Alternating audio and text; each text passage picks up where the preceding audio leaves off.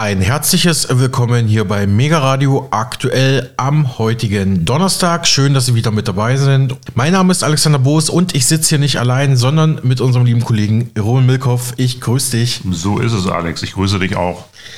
Ja, wir wollen mal wieder einen Blick wagen auf die aktuelle Lage. Wie ist der Stand in Deutschland, in Europa und in der Welt. Und beginnen tun wir hiermit mit dieser Meldung. Die Einigung zwischen Israel und der militant-islamistischen Hamas auf eine mehrtägige Waffenruhe sowie die geplante Freilassung eines Teils der Hamas-Geiseln ist international begrüßt worden. In den letzten Tagen ähm, ja, sind ja da beide Parteien ein bisschen mehr aufeinander zugegangen. Das meldete der Deutschlandfunk gestern. US-Präsident Joe Biden erklärte in Washington, nun sei es wichtig, dass alle Aspekte der Vereinbarung auch umgesetzt würden. Mit einer verlängerten Feuerpause könne zusätzliche humanitäre Hilfe geleistet werden, um das Leid der Zivilisten im Gazastreifen zu lindern, hieß es. Israels Regierung hatte in der Nacht zum Mittwoch einem Abkommen mit der militant-islamistischen Hamas zugestimmt. Das Büro von Ministerpräsident Netanyahu teilte in der Nacht mit, eine Mehrheit seines Kabinettes habe für diese Vereinbarung gestimmt. Diese sieht eine Feuerpause von zunächst vier Tagen vor. Die Hamas soll in den nächsten Tagen 50 der rund 240 verschleppten Geiseln freilassen. Nach Angaben der israelischen Regierung sind das 30 Kinder und 20 Frauen. Israel wird außerdem 150 palästinensische Häftlinge im Gegenzug freilassen. Du sag mal, Alex, gab es da schon Reaktionen auf diese Entwicklung? Ja, gab es. Ein Sprecher des chinesischen Außenministeriums in Peking lobte den Vorgang. Palästinenserpräsident Mahmoud Abbas forderte eine umfassende politische Lösung, die auf internationaler Legitimität beruhe.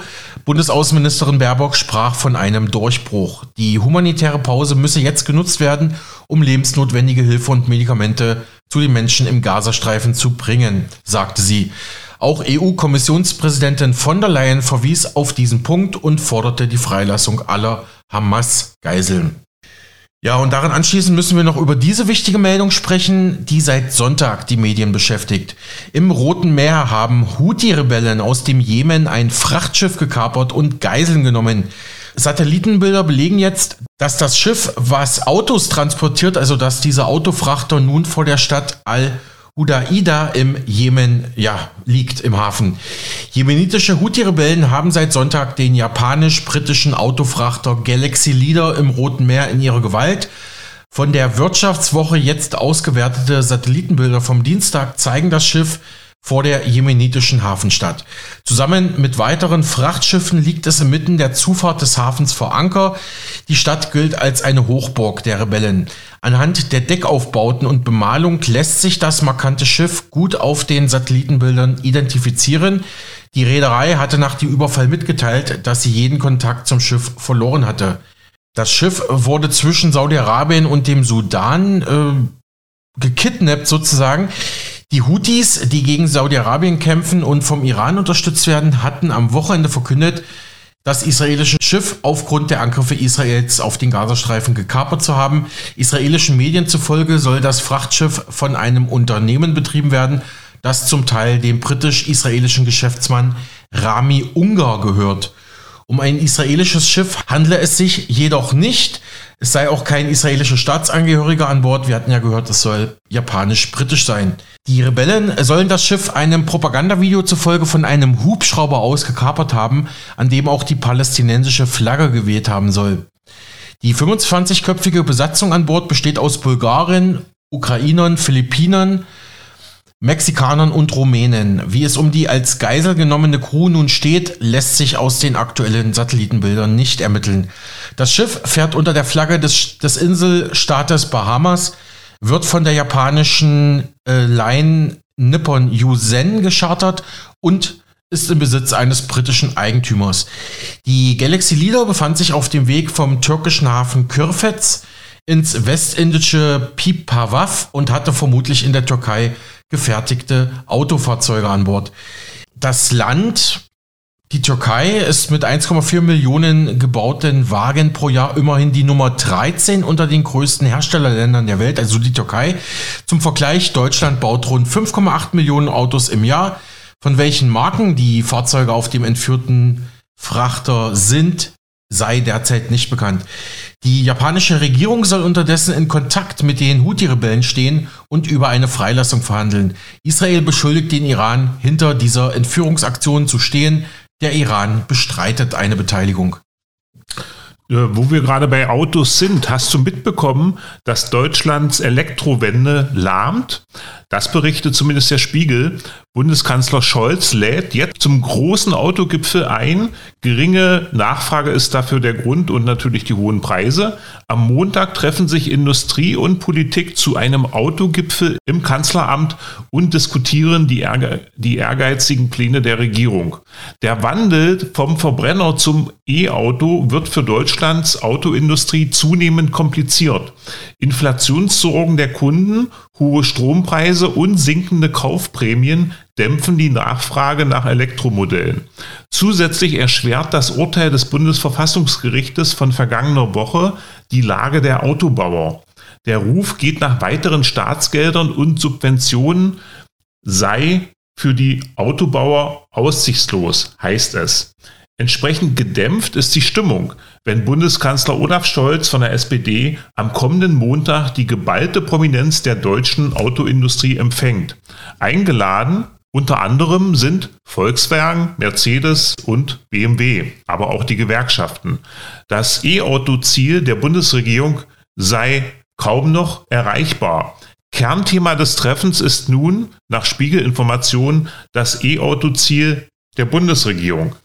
Demnach sollen bis 2030 mindestens 15 Millionen E-Autos auf Deutschlands Straßen fahren.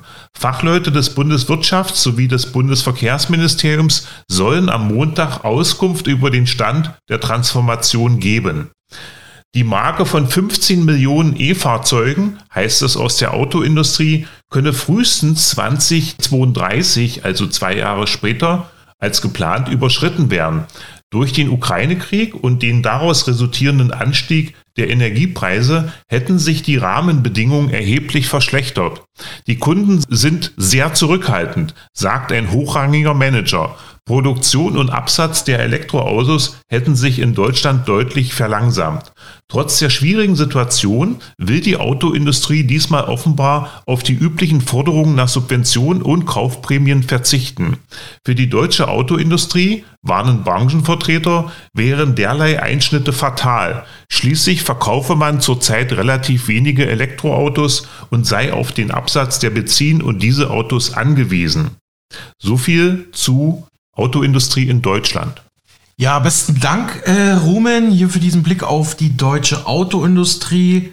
Und äh, in Deutschland gibt es natürlich noch weitere Dauerbrenner-Themen, zum Beispiel die Migration. Und da ist ja kürzlich ein Taliban-Sprecher nach Köln migriert, sozusagen. Also hat er, ist er zumindest in Köln gewesen, hat er gesprochen, was vielen nicht gefallen hat, was noch für große Diskussionen immer noch sorgt. Aber aber man hätte seinen Auftritt wohl nicht verhindern können.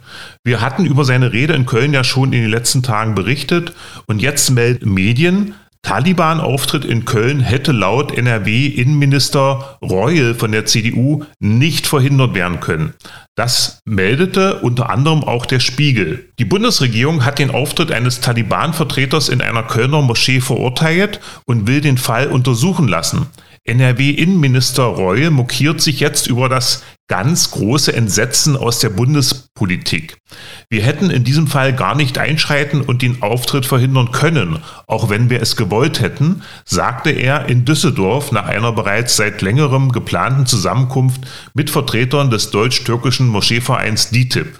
An dieser Stelle erinnere ich nochmal an das berühmte Foto, das der Taliban Abdul Bari Omar mit dem niederländischen Gesundheitsminister Ernst Kuipers gemacht hat.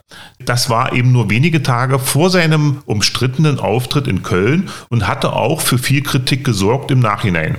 Die Online meldete dazu, er wusste demnach nicht, wer diese Person war.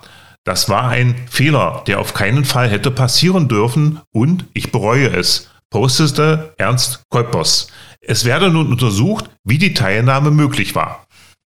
Ja, erst der Auftritt beim holländischen Gesundheitsminister, dann in Köln.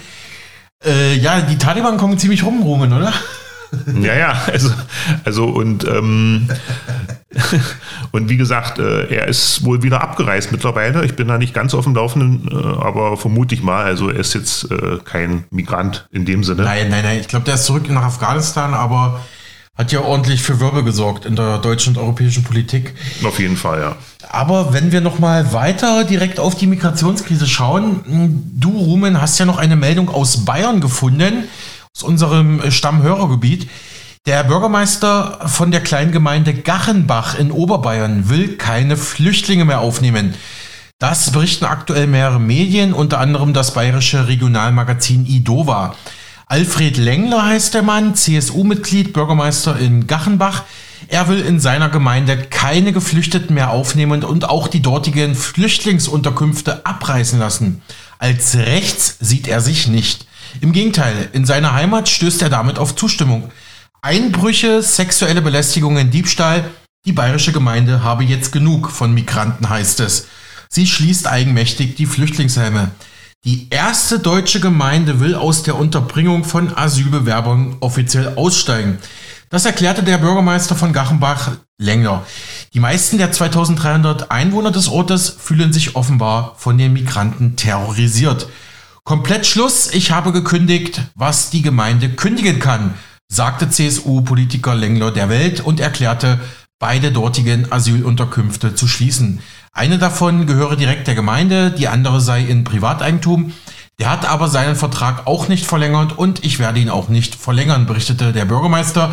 Ende November ist definitiv Schluss mit Flüchtlingsunterbringung in Gachenbach in Oberbayern. Und die Gemeinde beendet die Unterbringung zum 1. März 2024 dann nochmal ganz offiziell. Dann werden nämlich beide Gebäude weggerissen, kündigte der CSU-Bürgermeister an. Ja, Rumen und liebe Hörerinnen und Hörer, ich habe jetzt noch ein sehr interessantes Fundstück gefunden, ein Schmankerl sozusagen. Denn ein guter Freund von mir aus Sachsen-Anhalt, direkt aus Dessau-Rosslau, wurde kürzlich von einem Dessauer Regional-TV-Sender auf der Straße zur Migrationskrise befragt. Und das möchte ich Ihnen nicht vorenthalten. Wir hören mal rein. Wie stehen Sie denn zur aktuellen Flüchtlingspolitik in Deutschland? Schwierig. Äh ich glaube nicht, dass das auf lange Zeit noch gut geht. Denn die Gesellschaft ist gespalten. Ja, und äh, ich glaube nicht, dass unsere Regierung äh, das, was jetzt auch wieder mit diesem Gipfel rausgekommen ist, dass das was bringt. Ja. Die Asyldebatte äh, ist auch sehr aufgeheizt. Ja. Ich finde das nicht gut. Ja. Das ist unheimlich schlecht. Weil so kann es nicht weitergehen. Man kann nicht nur die Tore öffnen und macht eigentlich gar nichts. Und im Gegenteil, wenn man das im Mittelmeer sieht, dass da noch geholfen wird, dass sie herkommen, das kann nicht, das kann es nicht sein. Helfen kann man, aber gleich wieder zurückbringen. Aber nicht, aber nicht die Leute da auffischen und dann hier nach Europa bringen. Dazu möchte ich mich wirklich nicht äußern. Nein. Das ist auch besser so, ja, würde ich sagen. Ist nicht angenehm. Für alle nicht. Ähm, grundsätzlich Leuten, die helfen, äh, Quatsch, benötigt, Hilfe benötigen, die sollte man schon helfen. Aber was wir jetzt haben, das ist mehr so eine Art Politik, die dahinter betrieben wird. Und ähm, Ideologien, die verbreitet werden, Geschäftsmodelle, die etabliert werden. Und im Endeffekt ist das eigentlich nur ein Trauerspiel. Also wirklich, man macht jetzt, äh, man sieht dann halt in der Ukraine und so weiter, man man legt vorher Feuer und dann sagt man, hey, wir müssen den Flüchtlingen helfen. Aber das Ding ist, äh, wir sind doch selber die, die die Waffen exportiert haben. Und das ist äh, einfach nur noch krank, was wir hier machen. Am Anfang fand ich es ganz in Ordnung, aber inzwischen ist das nicht mehr zu ertragen. Äh, wenn man da jetzt nicht konsequent ist, das hat ja nichts gegen diese Menschen. Was mich stört, sind diese ganzen jungen Bengels, die hier rumrennen aus Afrika und so. Das kann nicht sein. Mutter und Kind und alte Leute, alles okay, solange das noch, dass man es abdecken kann. Aber es ist Schluss. Es ist genug. Geht nicht mehr. Ja, ich meine, ich bin auch im Alter von fast 70 Jahren. Ich hatte das Glück, äh, dass ich in Frieden aufwachsen konnte. Die Familie von meinem Vater hatte nicht das Glück. Da sind von acht äh, Familienmitgliedern, haben bloß zwei den Zweiten Weltkrieg überlebt. Und da macht man sich schon Sorgen, dass sowas nicht noch mal wieder eintritt. Ja. Und äh, ich glaube nicht, dass diese sogenannte offene multikulturelle Gesellschaft, äh, dass das auf Dauer funktioniert. In meinen Augen ist das genauso eine Utopie wie der Sozialismus von Marx und Engels. Ich halte das nicht für gut. Fragen Sie mich nicht ehrlich. Ja, ich glaube, da muss mal ein bisschen was gemacht werden. Würde ich jetzt einfach mal so sagen. In der Bevölkerung kocht es irgendwo. Und ich habe schon sehr Bedenken, dass dann irgendwann das mal äh, etwas aggressiver wird. Und es wäre schön, dass man das vermeidet. Und vielleicht sollte man etwas mehr auf die Bevölkerung hören. Die wissen ganz genau oftmals, was zu tun ist. Und gibt es sonst noch Themen, die Sie so die Woche beschäftigt haben? Eigentlich nicht. Ich habe gerade schön gegessen. Jetzt mache ich Mittagsschlaf. Und nachmittags gehe ich in den Garten. Ja, die ganze Politik ist ja eine Katastrophe. Es, es wird Zeit, dass sich da was ändert. Also so kann es nicht weitergehen. Dass man oben nicht erkennt, dass man die ganze Wirtschaft hier niedermacht. Ja, ich meine, man ist froh, wenn man mit den äh, Eltern, also meine Schwiegermutter lebt noch und auch mit den Kindern und äh, meine Tochter wohnt mit der Familie im Haus. Da hat man auch schon viele schöne Erlebnisse, ja. Und deswegen macht man, macht, macht man sich ja deshalb auch gerade Sorgen, weil sich manche Dinge eben so entwickeln und dass äh, eben diese Gesellschaft so gespalten ist. Oh ja, über den anderen Krieg will ich lieber gar nicht nachdenken. Äh, man hat zu wenig Einblick in die wirklichen Gründe und ich kann auch die Menschen verstehen, die hinter den Palästinensern stehen. Äh, der Netanyahu, der hat ja nur auch ein bisschen. Es ist ein Krieg, den der führt wieder wie bei Putin und nicht die Menschen an sich. Das ist das Schlimme eigentlich. Macht, Gier äh, zerstört zurzeit die ganze Welt traurig. Ich war ganz stolz, dass ich die erste Generation war ohne Krieg. Ja, soweit diese Straßenumfrage in Dessau, Rosslau und Sachsen-Anhalt vom Regional-TV-Sender RAN1 oder RAN1 zur Migration vor knapp zwei Wochen. Äh, Rumen, was sind da so deine Gedanken? Ja, da sind ein paar interessante Standpunkte dabei. Äh, man muss nicht alles teilen, aber man muss zumindest äh, sie sich auch mal anhören können. Äh, und äh, da bin ich froh, dass es äh, so eine Umfragen gibt, dass auch mal Leute von der Straße sozusagen der einfache Mann zu Wort kommt. Genau, bin ich oder die einfache Frau jetzt. Oder zuletzt. auch die einfache Frau, genau. Genau, ja. Mhm. So, wir machen jetzt einen ziemlich harten Cut, aber müssen noch mal kurz auf die Corona-Situation schauen. Quasi im europäischen Vergleich, weil das auch Thema in unserer zweiten Stunde heute sein wird und auch morgen haben wir dazu noch ein paar wichtige Informationen aus der mhm. Slowakei zum Beispiel. TKP.at, das kritische Medium aus Österreich, mit dem wir auch eine enge Partnerschaft pflegen. Es sind ja schon einige Mega-Radio-Interviews dort bei TKP erschienen. Zum Beispiel mit TKP.at Chefredakteur Dr. Peter F. Meyer haben wir schon häufig gesprochen über Corona, über die Klimakrise, über andere Fragen auch militärischer Art. Aber mal zurück zu Corona. Die haben nämlich aufgeschlüsselt, wie aktuell die Corona-Lage in Österreich ist, Rumeln. Was hast du da rausgefunden? Ja, da sieht es folgendermaßen aus. Für die 8 Millionen Einwohner von Österreich wurden laut der Beantwortung der parlamentarischen Anfrage des Abgeordneten Gerald Hauser von der FPÖ 641 Millionen Euro für rund 65 Millionen Impfdosen ausgegeben. Gekauft wurden also 8,12 Dosen pro Einwohner im Alter von 0 bis 100. Österreich hat 8 Spritzen pro Person erworben. Die EU immerhin hat 5,4 Milliarden Spritzen für 450 Millionen EU-Bürger, also 12 Spritzen pro EU-Bürger gekauft. Ein wirklich sehr großzügiges Sponsoring der Pharmabranche in Österreich. Mhm. So viel zu Österreich. Jetzt gehen wir rüber nach Island. Genau, also sehr viele Zahlen hier, aber wir halten mal fest, auf jeden Fall hätte sich da jeder Österreicher achtmal impfen lassen können. Mhm. Da fragt man sich, wenn die Vorgaben ja, ich glaube, drei, vier, fünf ist so das Maximum, ne? Fragt man sich schon, warum da noch so viel Berge. Vielleicht stimmt ja hier der Kommentar mit dem Sponsoring der Pharma, ne? Viel hilft viel, aber, viel auch, hilft aber viel, auch genau. nicht in jedem Fall. genau. Ja, genau, du hast richtig gesagt. Äh, TKP.at hat, hat auch noch sich Island angeschaut, ganz im Norden, die kleine Insel Republik. Und auch dort in Island scheint es jetzt so zu sein, dass die Corona-Impfungen komplett eingestellt worden sind. Jetzt ist Covid wie jede andere Grippe, sagte demnach einer isländischen Zeitung die Leiterin des Pflegedienstes des Gesundheitsdienstes der Hauptstadtregion Reykjavik. Die gute Frau heißt, und jetzt mein Isländisch ist natürlich katastrophal, Ragnar, Ragnardur Oskar Erlens Dottur. Sehr gut. Island war eines der Länder, die sich um eine totale Durchimpfung bemüht hatten in der Pandemie. Äh, es gehörte aber auch zu den Ländern, die von Beginn an alles gut dokumentiert haben und nun auch die Konsequenzen zu ziehen bereit sind, schreibt tkp.at. Die Corona-Impfungen sind, wenn überhaupt, nur mehr schwer erhältlich dort. Der Rückzug erfolgt aber eher still und leise. Gewarnt wird nunmehr nur noch vor der Grippe. Seit dem 18. Oktober 23 können sich Menschen ab 60 Jahren und Isländer mit Grunderkrankungen erneut gegen Covid, aber auch gegen die normale Grippe, Influenza impfen lassen. Aber die Gesundheitsleiterin sagte, die Beteiligung sei mäßig. Obwohl es dort landesweit einen Anstieg von Atemwegsinfektionen in den letzten Tagen gegeben hat, die Isländer wollen sich nicht mehr durchimpfen lassen.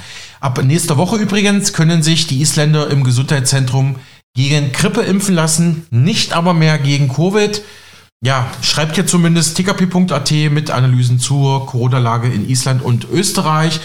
Und tkp.at sitzt ja selber in Wien. Wie gesagt, da sind schon einige Mega-Radio-Interviews auch in Textform erschienen. Können sich gerne mal durchklicken. www.tkp.at. Und nochmal einen schönen Gruß an die Österreicher. Glückwunsch zum Sieg äh, der Fußballnationalmannschaft über Deutschland.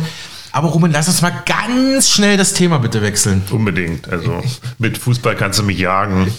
Welches Thema schlägst du als nächstes vor? Äh, mal was ganz anderes und den Haushalt. Genau. Wer macht den Haushalt? Ja, wer, genau. Putz Lindner ja, oder genau. doch Baerbock. Ja, ne? genau. Genau, es geht natürlich um den deutschen Haushalt. Das Urteil vom Bundesverfassungsgericht in Karlsruhe hat die Bundesregierung immer noch kalt erwischt. 60 Milliarden Euro stehen nicht mehr zur Verfügung, hat man alles lang und breit auch letzten Tage erklärt und hier kommt nochmal sozusagen ein Update. Bundeswirtschaftsminister Robert Habeck hält trotz des Urteils zum Haushalt an den Vorhaben der Bundesregierung mit Blick auf Klimaschutz und Investitionen fest. Hat er ja auch gestern so im Deutschlandfunk-Interview gesagt, das wir im Programm hatten und hat es nochmal nachgelegt. In der ZDF-Sendung Markus Lanz meinte er, wir müssen das nach wie vor möglich machen, so Habeck. Das Ziel kann ja nur sein, dass wenn wir die Wettbewerbssituation, also die Widerstandsfähigkeit der deutschen Wirtschaft stärken wollen und die Wettbewerbssituation bestehen wollen gegenüber den USA und China, wenn wir nicht Regionen oder Unternehmen und Arbeitsplätze in den Orkus fallen lassen wollen, dann müssen wir eine Lösung finden, die dem Projekt, das wir mit den 60 Milliarden aufgesetzt haben, entspricht. Sagte Habeck bei Lanz im ZDF. Was ist bloß mit Habeck passiert? kommentierte die Süddeutsche Zeitung dazu. Weil Kanzler Scholz sich verweigert, hatte ich auch schon gesagt, er ist still, muss sein Vize Habeck bei Lanz die Notlage der Regierung und des Landes erklären. Er ist dabei nur noch ein Schatten seiner selbst. Ja, schreibt die Süddeutsche Zeitung dazu. Na, die muss es wissen. Und hier noch ein sehr schöner Kommentar zum ja, Karlsruher Urteil. The Pioneer kommentiert wie immer poetisch, diese magischen 60 Milliarden wirkten auf die Erfolgshungrigen der drei Ampelparteien wie die wundersame Brotvermehrung durch Jesus Christus. Schönes Bild, ja. Ja, plötzlich war der Himmel erleuchtet und alle wurden satt. Doch die Party wurde durch das Gerichtsurteil beendet. Wieso die Kuh Deutschland jetzt nicht direkt wieder in den Melkstand, sondern auf die grüne Wiese geführt werden sollte, ist die Frage. Nur so viel sei gesagt. Die Unternehmerin und der Unternehmer sind nicht weniger sensibel als die Milchkuh. Die Ampelregierung berät weiter relativ hektisch über den neuen Kurs nach dem Urteil. Welche Optionen gibt es jetzt? Die ARD versucht da ein paar aufzuschlüsseln. Weniger Geld ausgeben. Für diese Option ist vor allem die FDP. Lindner sagt ja auch, er wolle jetzt mit weniger Geld bessere Politik machen. Na, Ja, das wir werden ist sehen. ein tolles Konzept, muss ich sagen. Genau. Ja. Das Urteil sei eine Chance, das hat ja auch gestern die Politologin Kropp so gesagt bei uns im Sender. Also, äh, die hatten wir zitiert vom Deutschlandfunk, dass ja, das jetzt eine Riesenchance sei für die Ampel. Der Spiegel hat es auch geschrieben, also jetzt nicht jammern, sondern mal wirklich was das Beste draus machen. Also, das Urteil sei eine Chance, schreibt die ARD, nach vielen Jahren des Schuldenmachens nur noch das auszugeben, was man tatsächlich hat.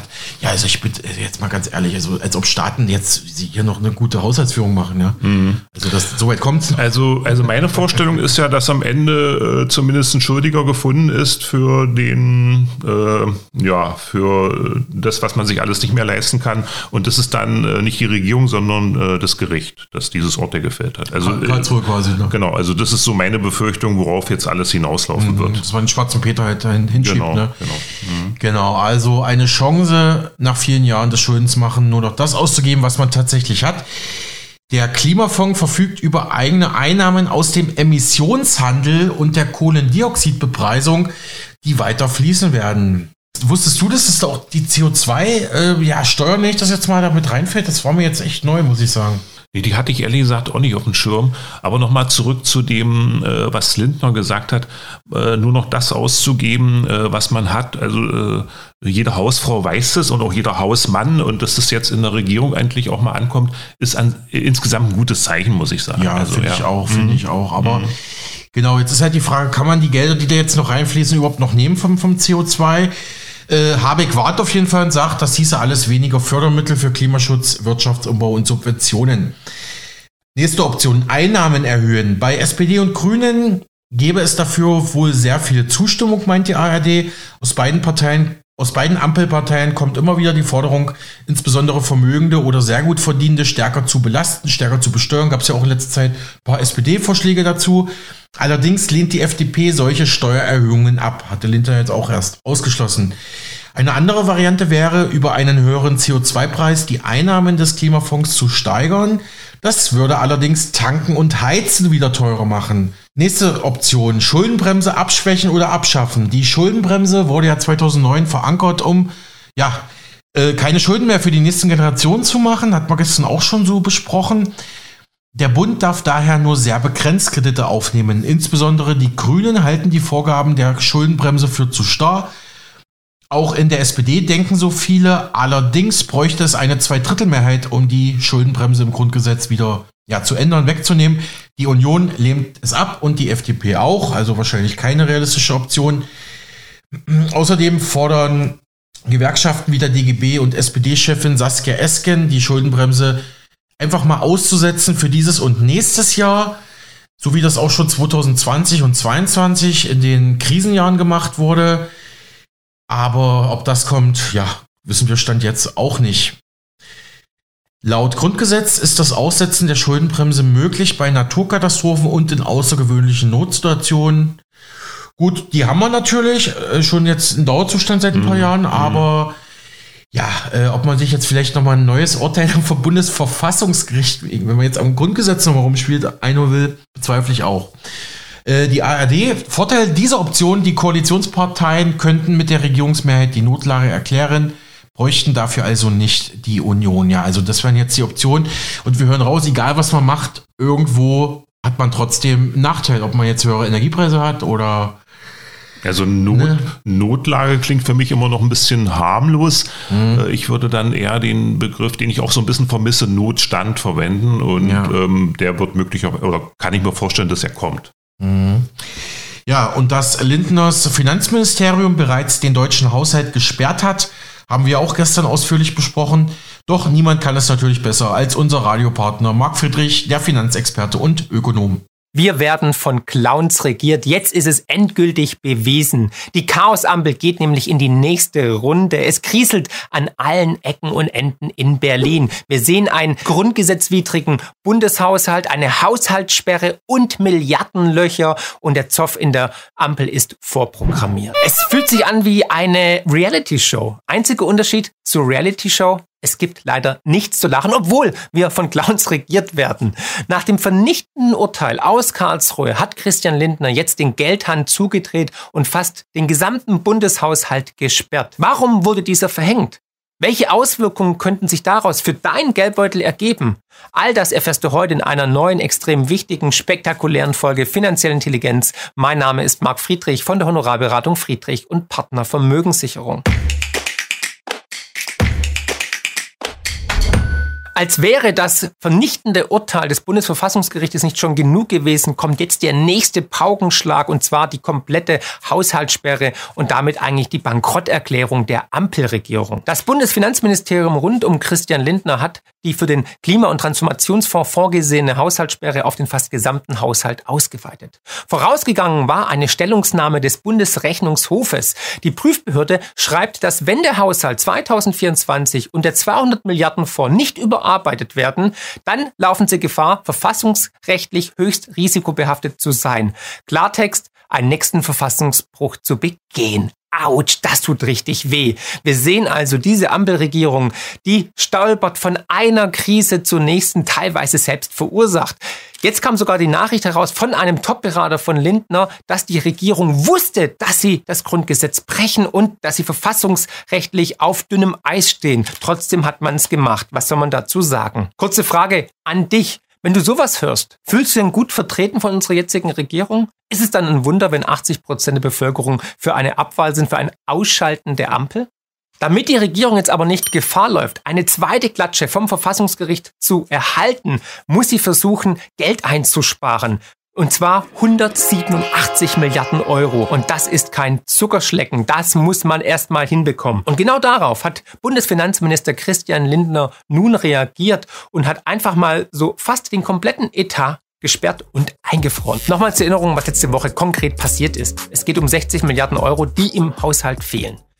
Die wollte die Ampel eigentlich aus nicht abgerufenen Corona-Krediten in den Klima- und Transformationsfonds überführen, um es diplomatisch zu nennen, oder einfach umschleusen. Doch dem Vorhaben hat das Bundesverfassungsgericht den Garaus gemacht. Und nochmal zur Einordnung. Der Klima- und Transformationsfonds ist ein sogenanntes Sondervermögen. Das klingt immer so schön und nach Vermögen und so, aber gar nicht nach Schulden und so weiter, was es aber eigentlich ist. Genau, weil Sondervermögen sind eigentlich de facto Schulden, nur nettes Marketing drumrum, um die Bürger in die Irre zu führen. Und diese Sondervermögen machen mittlerweile einen beträchtlichen Teil des Haushalts aus, wie die folgende Abbildung von Bloomberg zeigt. Der blaue Balken ist der Haushalt für 2023 und der Rest oben drüber sind all die Sondervermögen des Bundes, wie zum Beispiel der Klima- und Transformationsfonds in grün oder das 100 Milliarden Paket für die Bundeswehr in rot. Ja, auch das ist Sondervermögen. Und damit steht der Staat dann besser da, als er eigentlich ist. Es ist eine Mogelpackung. Jetzt müsste eigentlich Stiftung Finanztest oder Stiftung Warentest eintreten und sagen, Vorsicht, Mogelpackung. Wir sehen jetzt, dass nach diesem vernichtenden Urteil des Bundesverfassungsgerichtes die Ampel sich die Wunden leckt, aber weitermachen wie bisher und dass sie einfach kein Plan Hatten, obwohl sie wussten, dass das Ganze nicht verfassungswürdig ist. Und das ist schon ein absoluter Kracher. Weil offenbar hat man sich so darauf verlassen, dass man damit durchkommt, mit dieser wirklichen Mogelpackung, dass man nicht mal auf ein Case-Szenario sich vorbereitet hat oder es gar nicht für nötig ansah. Also was für eine Hybris hat man eigentlich schon, wenn man von oberster Stelle schlechtes Vorbild für die Bevölkerung ist, Gesetze nicht bricht, aber ausweitet und sich so durchschummelt es ist wirklich die schlechteste Regierung aller Zeiten. Ich kann es nur mal sagen, wir werden von Clowns regiert. Und wenn du auch dieses Motto tragen möchtest oder jemandem schenken möchtest, der genauso denkt, dann oder deinem Bundestagsabgeordneten, dann schau mal rein in meinen Webshop. Es ist ja bald Nikolaus und Weihnachten. Da freut man sich immer über kreative Geschenke. Hier auf mark-friedrich.de ab 99 Euro versandkostenfrei. Und es gibt noch als Top ein Buch von mir dazu. Und jetzt werden aber langsam die Kollateralschäden, die ganzen Dimensionen erst deutlich dieser krassen Entscheidung, dieser Bankrotterklärung für die Ampel. Und welche Option hat die Ampel jetzt überhaupt? Ich möchte euch jetzt hier mal zusammenfassen, welche Option die Ampel jetzt hat. Die erste Option wäre, die Ausgaben zu verringern. What?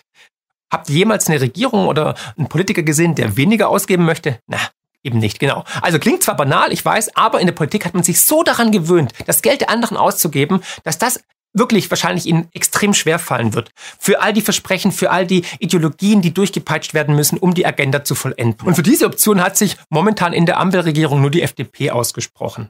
Ein konkreter Vorschlag, wie man die Ausgaben kürzen könnte, hat der FDP-Fraktionsvorsitzende Christian Dürr vorgelegt. Und der lautet Sozialleistungen kürzen. Und das ist ja die Wahlklientel der SPD und der Grünen. Da wird man wohl kaum einen Konsens finden. Die zweite Option lautet, die Einnahmen zu erhöhen. In anderen Worten, Steuererhöhungen. Die Option wird vor allem von wem? Natürlich von der SPD vertreten. Auch da nochmal ein Hinweis zu einem anderen Video, nämlich warum die SPD an dein Geld will. Dieses Video ist extrem wichtig. Das findest du hier oben. Und da geht es nämlich um die Enteignung, um einen Schuldenlastenausgleich und weitere Abgaben der Jusos, aber auch der SPD. Und ihr wisst ja, im Sozialismus, man braucht immer das Geld der anderen. Darin beschreibe ich auch, wie erst vor einigen Tagen die Parteispitze den Vorschlag einer temporären Krisenabgabe in den Raum geworfen hat. Und diese Krisen werden ja teilweise von denen verursacht, die dann diese Krisenabgabe fordern. Ist ja wirklich absurd. Da wird der Bock zum Gärtner gemacht. Und ja, wenn man noch weiter nach links geht, sieht man, dass Dietmar Bartsch von den Linken sogar eine Klimareichensteuer fordert. Du hast richtig gehört. Doch Steuererhöhung, das dürfte schwierig werden mit der FDP. Es gibt noch eine weitere Möglichkeit, die auch dich betreffen könnte, und zwar die Finanzierung über den CO2-Emissionshandel. Da hat man den Hebel ja schon angesetzt und es wäre natürlich toll, dann könnte man zwei Fliegen mit einer Klappe schlagen. Und dazu muss man sich anschauen, wie sich der Klimatransformationsfonds der Bundesregierung finanziert. Ein Teil der Finanzierung stammt nämlich aus den Einnahmen des nationalen Emissionshandels. Ne? Und da du atmest, Auto fährst und Fleisch isst, wirst du wahrscheinlich auch zur Kasse gebeten werden. Das zusammengemixt mit einer digitalen Wallet, einem digitalen Euro, ideal, aber ich schweife ab. Man könnte also einfach die CO2-Abgabe erhöhen. Das wiederum würde das Tanken und Heizen teurer machen, was die Grünen und die Linken ja auch nicht so toll finden.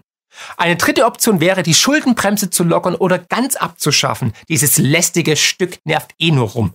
Und genau diese Option wird gerade diskutiert. Der SPD-Fraktionschef Rolf Mützenich sagte gegenüber dem Stern, wir werden aus meiner Sicht nicht darum herumkommen, für 2024 die Ausnahmeregel zu ziehen, wohl möglich auch länger. Und selbstverständlich, Saskia Esken hat sich bereits öffentlich zur Lockerung der Schuldenbremse geäußert. Sie würde dann die Schuldenbremse gerne für zwei Jahre komplett aussetzen. Also wirklich Halligalli ohne Ende. Robert Habeck fällt ebenfalls in das Camp der Kritiker. Er hält die Schuldenbremse für zu statisch, denn sie würde nicht zwischen Geldern unterscheiden, die im Laufe eines Jahres ausgegeben werden, und Investitionen, die sich erst nach Jahren rechnen. Also, glaubt ihr, es ist realistisch, die Schuldenbremse zu lockern? Eher nein. Denn dazu bräuchte es eine Zweidrittelmehrheit im Parlament und das ist definitiv nicht vorstellbar mit der Union als auch mit der FDP und die AfD sowieso nicht. Okay, nochmal zusammengefasst. Ausgaben reduzieren, so wie es jeder Unternehmer oder Privatmann machen würde, ist theoretisch denkbar, aber nicht beliebt bei den Linken und bei den Sozialisten und damit nicht umsetzbar mit der SPD und den Grünen. Weil man muss ja seine Wahlklientel bei Stange halten und sonst hat man auch wahrscheinlich da draußen bald soziale Unruhen. Einnahmen erhöhen durch Steuererhöhungen denkbar, aber definitiv nicht machbar mit der FDP. Die Schuldenbremse aussetzen, mh, hm, theoretisch ja, aber dazu braucht es eine Zweidrittelmehrheit, sehr unwahrscheinlich. Ergo, Houston oder besser Berlin, wir haben ein Problem. Es gibt aber noch weitere Punkte, die nun auf der Kippe stehen durch diese Entscheidung des Bundesverfassungsgerichtes, nämlich zum Beispiel die Energiepreisbremse. Bundeswirtschaftsminister Robert Habeck befürchtet nach dem Urteil aus Karlsruhe auch Auswirkungen auf die Energiepreisbremse. Habeck sagte im Deutschlandfunk, das Urteil beziehe sich seiner Ansicht nach auf den Wirtschaftsstabilitätsfonds WSF. Zitat. Das heißt aber im Klartext, dass wenigstens für die Zukunft, der soll ja andauern bis zum Sommer 2024, die Bürgerinnen und Bürger höhere Strom- und gegebenenfalls höhere Gaspreise bekommen werden. Ja, holla die Waldfee. All das, was die Aluhutträger schon seit Wochen und Monaten sagen, dass vielleicht eine dumme Idee war, die Atomkraftwerke auszustellen, sich abhängig zu machen von erneuerbaren Energien ohne Speicherlösungen und Sanktionen gegen den größten Energielieferanten einzusetzen. Hm. Wakey, wakey, Robert. Wir sehen also, die Blase in Berlin wird jetzt mit der harten Realität konfrontiert und man kann nur noch ja, man hat fast schon Mitleid mit eigentlich, oder? Wie ist es bei dir? Wir sehen gigantische, eine Akkumulation von Krisen selbst verursacht und es kriselt in der Ampel. Und ich glaube, eins ist klar, in den kommenden Wochen könnten wir das Ende der Ampel sehen. Ja, sagt unser Radiopartner Marc Friedrich, Finanzexperte seines Zeichens, mit seinem kritischen Blick auf ja, den gestoppten Bundeshaushalt. Rumen, bleiben wir mal beim Thema Finanzen und blicken noch schnell auf den Goldmarkt. Mhm, gerne. Finanzmarktwelt.de berichtete Ende Oktober, Zentralbanken kaufen viel mehr Gold als vermutet. Neben dem Israel-Hamas-Krieg hilft die enorm hohe Nachfrage von Zentralbanken nach Gold dabei, den Goldpreis steigen zu lassen. Er ist ja auch gestern wieder über die 2000 US-Dollar je Unze-Marke geklettert. Zentralbanken haben sich in diesem Jahr mit mehr Gold eingedeckt als bisher angenommen und damit die Preise, die durch die weltweite Straffung der Geldpolitik unter Druck geraten sind, entscheidend gestützt. Also dass Zentralbanken vermehrt äh, Gold kaufen, ist auch kein Geheimnis. Läuft doch schon seit einigen Jahren so. Also die bereiten sich da möglicherweise auf die großen Währungscrash vor, sagen ja manche. Mhm. Die Staaten, die Goldkäuferstaaten haben ihre Goldreserven in den drei Monaten, in den letzten drei Monaten, ah oh Mann, haben ihre Goldreserven in den drei Monaten vor September um 337 Tonnen erhöht. Das sagt der ja wichtige ähm, World Gold Council in einem Bericht, worüber Bloomberg berichtete, die sich ja auf Finanznachrichten spezialisiert haben. Dieser Nachfrageauftrieb folgt auf einen Anstieg von 175 gekauften Goldtonnen im zweiten Quartal 23. Die Käufe der Zentralbanken in den ersten neun Monaten dieses Jahres belaufen sich demnach auf insgesamt 800 Tonnen Gold. Äh, hauptsächliche Käufer sind China, Polen und Singapur sowie weitere nicht gemeldete Käufer. Das Tempo der Goldkäufe übertrifft die Menge des Vorjahreszeitraums der mit einer Rekord, der, der schon damals mit einer Rekordnachfrage endete. Und nochmal Marc Friedrich dazu. Die Notenbanken weltweit kaufen so viel Gold wie noch nie und sogar mehr wie letztes Jahr. Und das war schon ein Rekordjahr. In den ersten drei Quartalen haben die Notenbanken weltweit jetzt mehr gekauft wie im ganzen Jahr 2022. Wir sind jetzt schon bei über 800 Tonnen. Und dementsprechend sehen wir, dass der Goldpreis relativ hoch ist. Wir haben ein Allzeithoch in Euro gesehen bei über 2000 Euro. Und auch in Dollar sehen wir immer weiter steigende Notierungen. Ich glaube, dass diese Flucht in das Asset, in das wahre Geld Gold weiter anhalten wird. Ich erwarte auch für 2024 neue Rekordnotierungen bei Gold. Ich gehe davon aus, dass wir 2200 bis 2500 Dollar sehen werden. An jeder sollte Gold besitzen. Noch kann man Gold völlig anonym erwerben im sogenannten Tafelgeschäft. Und Gold ist einfach in Zeiten von Inflation immer ein guter Wertspeicher gewesen und vor allem auch in Zeiten großer Verunsicherung eine Art Lebensversicherung für deine Kaufkraft. Frage jetzt an dich. Hast du schon Gold? Ja, soweit Ökonom Marc Friedrich. Und äh, Rumen, du hast auch noch äh, was Wichtiges zu Gold. Ne? Ja, da fällt mir ein, ich hatte ja mal einen Artikel im Sommer dieses Jahres bei Schwarz auf Weiß veröffentlicht mit dem Titel Der neue Goldrausch. Äh, und der Hintergrund ist, dass ich in dem Moment in Amerika war, in einer in der Kleinstadt Grass Valley ist eine alte Goldgräberstadt, wo diese stillgelegte Goldmine jetzt demnächst wieder eröffnet werden soll. Es ist ein Phänomen, was man weltweit findet, dass stillgelegte Goldminen wieder aufgemacht werden sollen. Ähm, aber auch Privatpersonen suchen wieder vermehrt nach Gold. Was steckt nun hinter dem neuen Goldrausch? Dazu habe ich, wie gesagt, in den USA vor Ort recherchiert. Und ähm, die Kleinstadt Grass Valley, die ich bereits erwähnte, befindet sich an einem Fuße der Sierra Nevada im Nordosten der, des Bundesstaates Kaliforniens und auch in Kanada und in China, aber auch im benachbarten Arizona sollen alte Goldminen äh, wieder eröffnet werden. Nach den jüngsten Waldbränden und Regenfällen im Westen der USA griffen auch Privatpersonen wieder zu Spitzhacke und Sieb, wie der österreichische Sender ORF Anfang Mai berichtete. Ja, also es ist interessant, also sollen weltweit wieder mehr Goldminen äh, eröffnet werden, wieder eröffnet werden, wie jetzt in Grass Valley, aber auch in anderen Ländern. Aber äh, wenn ich den Text richtig gelesen habe, da stand noch was drin, wie das jetzt mit dem Gold, mit dem privaten Goldbesitz ist, Roman, ne? Wie ist denn da die Lage? Ja, da ist es so, dass es für Gold keine Obergrenze gibt wie für Bargeld. In Deutschland liegt letztere, also die Bargeld-Obergrenze, aktuell bei 10.000 Euro und die EU will diese weiter senken. Was es gibt, ist eine Obergrenze für den anonymen Goldkauf. Mhm. Seit Anfang 2020 kann man Gold hierzulande nur noch bis zu 1.999 Euro anonym kaufen. Lange war dies bis zu 15.000 Euro möglich. Bis 2017 die Obergrenze dafür auf knapp 10.000 Euro herabgesetzt wurde. Die Anonymität ist wichtig, weil es Privatpersonen auch schon verboten war, Gold zu besitzen. In den USA galt ein solches Verbot von 1933 bis immerhin 1974 auch in Deutschland gab es zwischen 1923 und 1955 immer wieder solche Verbote.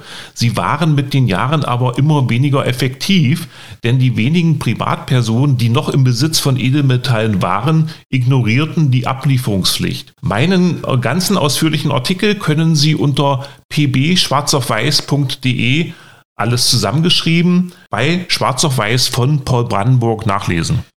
Ja, besten Dank, Rumen. Ähm, das haben wir hier in der Redaktionssitzung rausgefunden, dass du auch schon mal über den Goldmarkt geschrieben hast, hier bei Schwarz auf Weiß. Das ist natürlich sehr interessant, äh, dass wir das hier mit reinnehmen durften. Ja, und jetzt haben wir beide so lange geredet. Lassen wir doch mal nach Marc Friedrich noch einen weiteren echten Goldmarktexperten zu Wort kommen. Dr. Markus Krall, der jetzt auch eine neue konservative Partei gründen will, sagte kürzlich im Interview mit Kettner Edelmetalle, vor allem die BRICS-Staaten, also China, Russland, Indien, kaufen vermehrt Gold, aber auch Dubai als China-Partner, damit sind natürlich auch die Zentralbanken dieser Länder gemeint. Und er meint weiter, die westlichen Zentralbanken würden weiter gegen Gold spekulieren, denn sie haben laut ihm das Londoner Goldfixing in der Hand. Außerdem sei ungewöhnlich, sagt Krall, dass Gold derzeit so teuer ist, wenn man bedenkt, wie hoch die Zinsen sind. Normalerweise müsste das anders sein. Und weiter, sehr interessant, was er jetzt sagt. Es war auch ein bisschen der Aufhänger, warum wir das heute spielen. Er prognostiziert, es wird sich in den nächsten zwölf Monaten abzeichnen, dass die BRICS es ernst meinen. Wenn sie dann den Stecker am Markt ziehen, wird der Goldpreis wohl auf über 5000 US-Dollar je Unze steigen. Und nochmal zur Erinnerung, aktuell steht er bei ungefähr 2000 US-Dollar je Unze. Das heißt, er würde sich mehr als verdoppeln. Natürlich ein Riesen, ja, das, das würde ähm, Konsequenzen nach sich ziehen, das kann sich keiner vorstellen. Aber lassen wir mal Dr. Markus Krall selbst zu Wort kommen. Portfolio ist ja bekannt, ist ein relativ defensives Portfolio. Ich bin aktuell mit etwa 35 Prozent in Edelmetallen investiert. Ich habe nicht ganz den gleichen Mix wie du. Du hast 70, 30 äh, Gold, Silber. Bei mir ist es 80, 20. Mhm. Äh, aber das ist Geschmackssache. Also mhm. das ist wirklich eine Frage, der, ähm, weil äh, Silber hat natürlich den Vorteil, als Notgeld geeignet zu sein. Allerdings umso größer der Edelmetallschatz, umso kleiner ist die Notwendigkeit von Notgeld als Anteil da drin. Und das Gewicht und, ist natürlich auch. Und ich spare jetzt schon eine Weile äh, ganz brav in dem Bereich, um, um äh, die Familie zu schützen und abzusichern. Und das ist auch mein, ich habe also mehr oder minder den größten Teil meiner Altersvorsorge da rein investiert. Mhm. Ja? Also 35 Prozent in Edelmetalle, etwa 20 Prozent in Aktien, immer noch. Mhm. Allerdings in den vorhin genannten Branchen, also Nochmal zur Wiederholung, Lebensmittel, Pharmazeutika, Verteidigung, also 20 Prozent Aktien, dann Entertainment, Big Tech, ähm, Energie und ähm, Goldminen. Wo geht der Goldpreis hin, Herr Krall? Warum fallen die Goldpreise? Das ist doch Jens, Jens Lehmann fragt das, ja? Naja, so wirklich gefallen sind sie ja nicht. Sie sind seitwärts gegangen in den letzten Monaten, mal rauf, mal runter. Wir sehen die großen Zentralbanken der BRICS-Staaten, die kaufen Gold. Äh, also Russland hat seine Goldvorräte enorm aufgestockt und hat auch einen sehr viel größeren Goldschatz, als in der Zentralbankbilanz steht. Mhm. Da gibt's noch einen zweiten, der sehr groß ist. Das erkennt man allein schon daran, dass Russland jetzt über viele Jahre, eigentlich zwei Jahrzehnte, eine Produktion von fast 300 Tonnen im Jahr hatte und fast nichts davon ins Ausland gegangen ist. Mhm. Ja, also das sind 6000 Tonnen in 20 Jahren. Äh, China hat 440 Tonnen Goldproduktion pro Jahr und hat zwar auch Münzen, die es exportiert, aber da wird vorher Gold importiert, um die zu produzieren. Ja, also da fließt auch nichts ab. Mhm.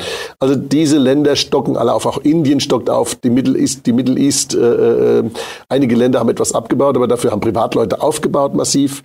Dubai, der größte Goldmarkt der Welt, fest in indischer Hand. Ja, äh, Shanghai hat jetzt eine eigene Goldquotierung, die sich übrigens interessanterweise gerade schnell von der in London entfernt. Ja. Und dort wird nur physisches Gold gehandelt, kein Papiergold. Also das wird noch eine interessante Angelegenheit, das alles zu beobachten. Und die westlichen Zentralbanken halten dagegen. Mhm. Also die spekulieren gegen das Gold mit Derivategeschäften, mit Papiergeschäften. Sie haben natürlich auch das Londoner Goldfixing in der Hand. Und dann gibt es natürlich Einzelnachrichten wie Krieg, Wirtschaftskrise, Inflation, Zinserhöhungen und so weiter, die alle da reinspielen.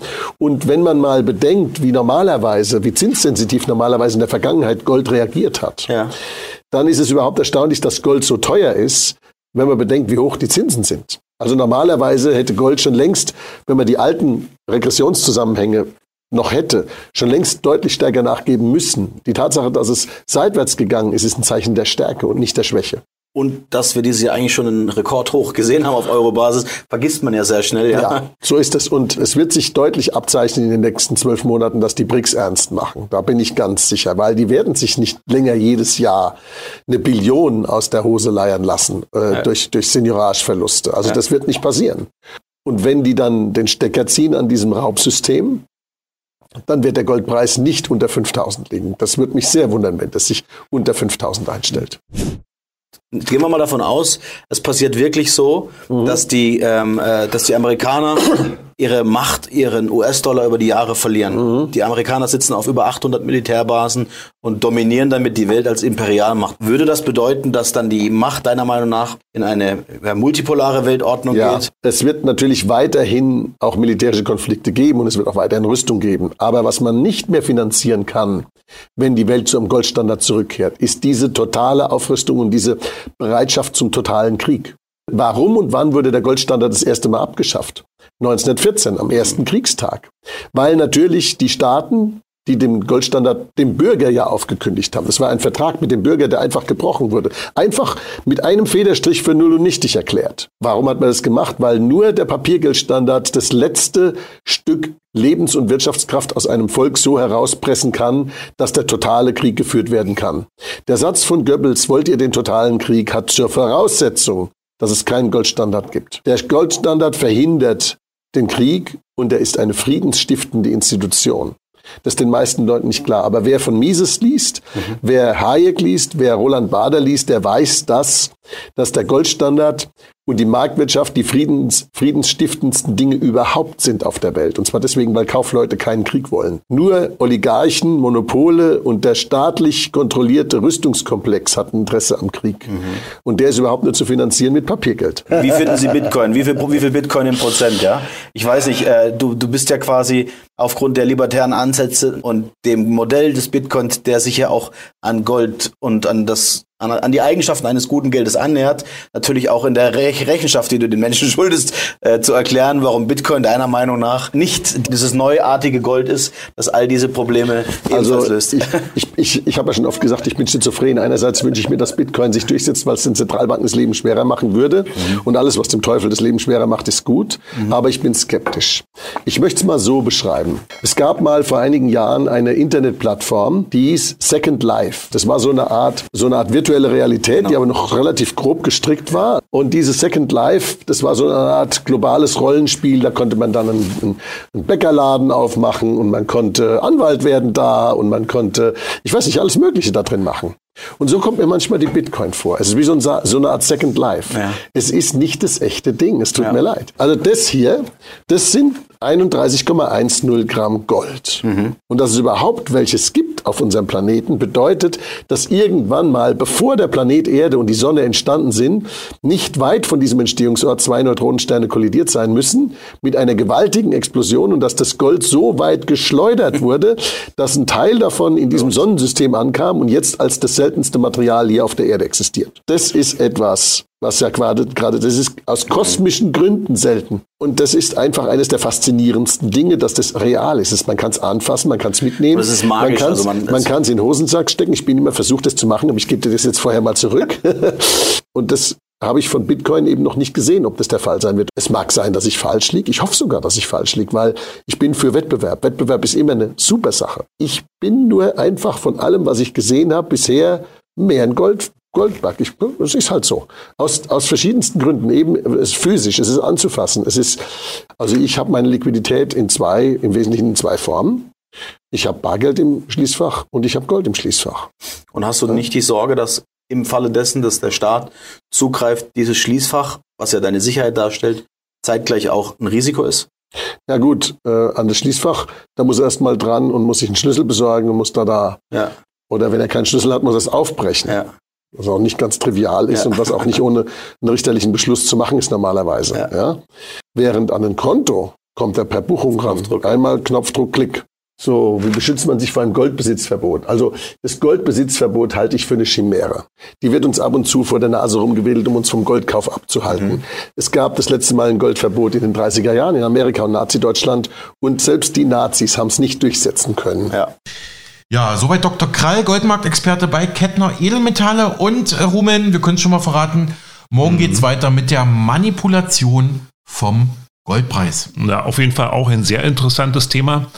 Ähm, aber jetzt zurück zu unserer jetzigen Sendung. Hast du denn da noch eine letzte Meldung mitgebracht, Alex? Ja, ich habe ja noch mal eine letzte Meldung und zwar einen Servicehinweis für unsere Hörer.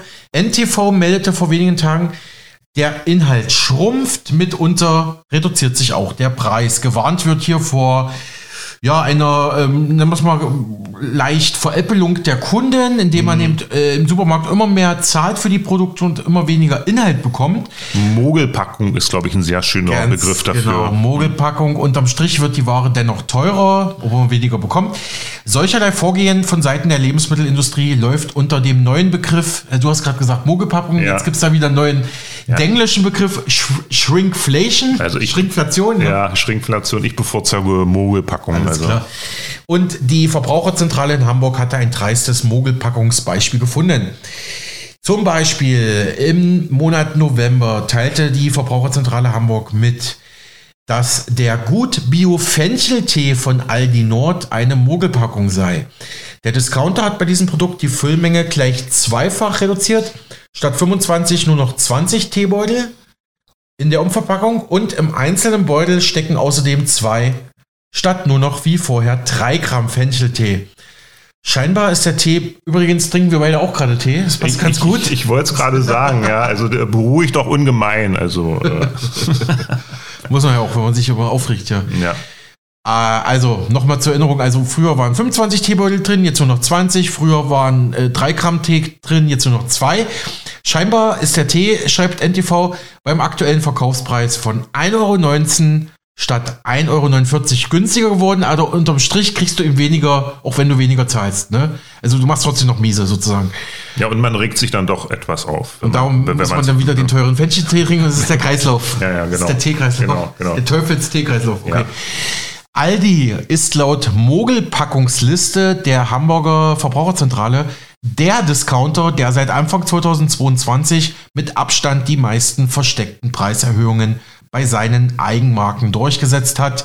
Neun Beispiele sind für Aldi Nord und Aldi Süd dokumentiert, bei anderen bekannten Discountern deutlich weniger. Die Verbraucherzentrale und die Verbraucherorganisation Foodwatch fordern deshalb eine Kennzeichnung von Produkten, die trotz geschrumpftem Inhalt zum gleichen Preis verkauft werden. Solche versteckten Preiserhöhungen sind kaum zu erkennen, jedoch mittlerweile Alltag im Supermarktgeschäft. Für Verbraucher ist das nicht nur eine ärgerliche Täuschung, sondern in Zeiten steigender Lebensunterhaltungskosten auch eine finanzielle Belastung. Bereits mehr als 37.000 Menschen haben deshalb auch schon eine aktuelle Petition unterschrieben, die nun von Foodwatch an Bundesumweltministerin Steffi Lemke und an die Bundesregierung weitergereicht werden soll. Können Sie auch gerne unterzeichnen unter www.foodwatch.org slash de slash mitmachen slash versteckte minus Preisabzocke minus stoppen. Äh, wir hauen den Link dann auch nochmal in die Shownotes auf, auf Spotify, wo sich dann auch nochmal unsere heutige Sendung äh, nachhören können. Äh, will ich jetzt nicht äh, aus Zeitgründen wiederholen, aber wenn Sie das googeln, Foodwatch, Petition, äh, Preisabzocke, müssten Sie eigentlich auch schon Treffer bekommen. Der, die Verbraucherzentrale Hamburg äh, bietet außerdem Beratungsmöglichkeiten für enttäuschte Kunden an. Und da kann man auch gerne Mogelpackungen, die man im Supermarkt gekauft hat, einreichen. Die Hamburger machen dann diese Produkte öffentlich und küren sie zur Mogelpackung des Monats und des Jahres. Und im Monat November 23 hatte dieser Gut Bio Fencheltee, Eigenmarke von Aldi, weniger drin und sie zahlen eigentlich mehr. Mehr Informationen können Sie auch telefonisch anfragen bei der Verbraucherzentrale Hamburg unter 040 Vorwahl Hamburg, dann die 248320 040 248320. Einfach mal anrufen, auch wenn Sie aus dem süddeutschen Raum sind. Zur Not werden die Kollegen sicherlich sagen, wenn Sie sich doch bitte an die Verbraucherzentrale in Baden-Württemberg, Hessen oder Bayern. Ja, äh, damit bin ich durch. Oder hast du noch irgendwie einen Abschluss, äh, Rumen? Also ich muss jetzt gerade an Konrad Adenauer denken, der schon wusste, alles Negative wird gelesen und bleibt haften, aber alles Positive wird als selbstverständlich hingenommen. Darauf einen Fencheltee, würde ich sagen. Prost.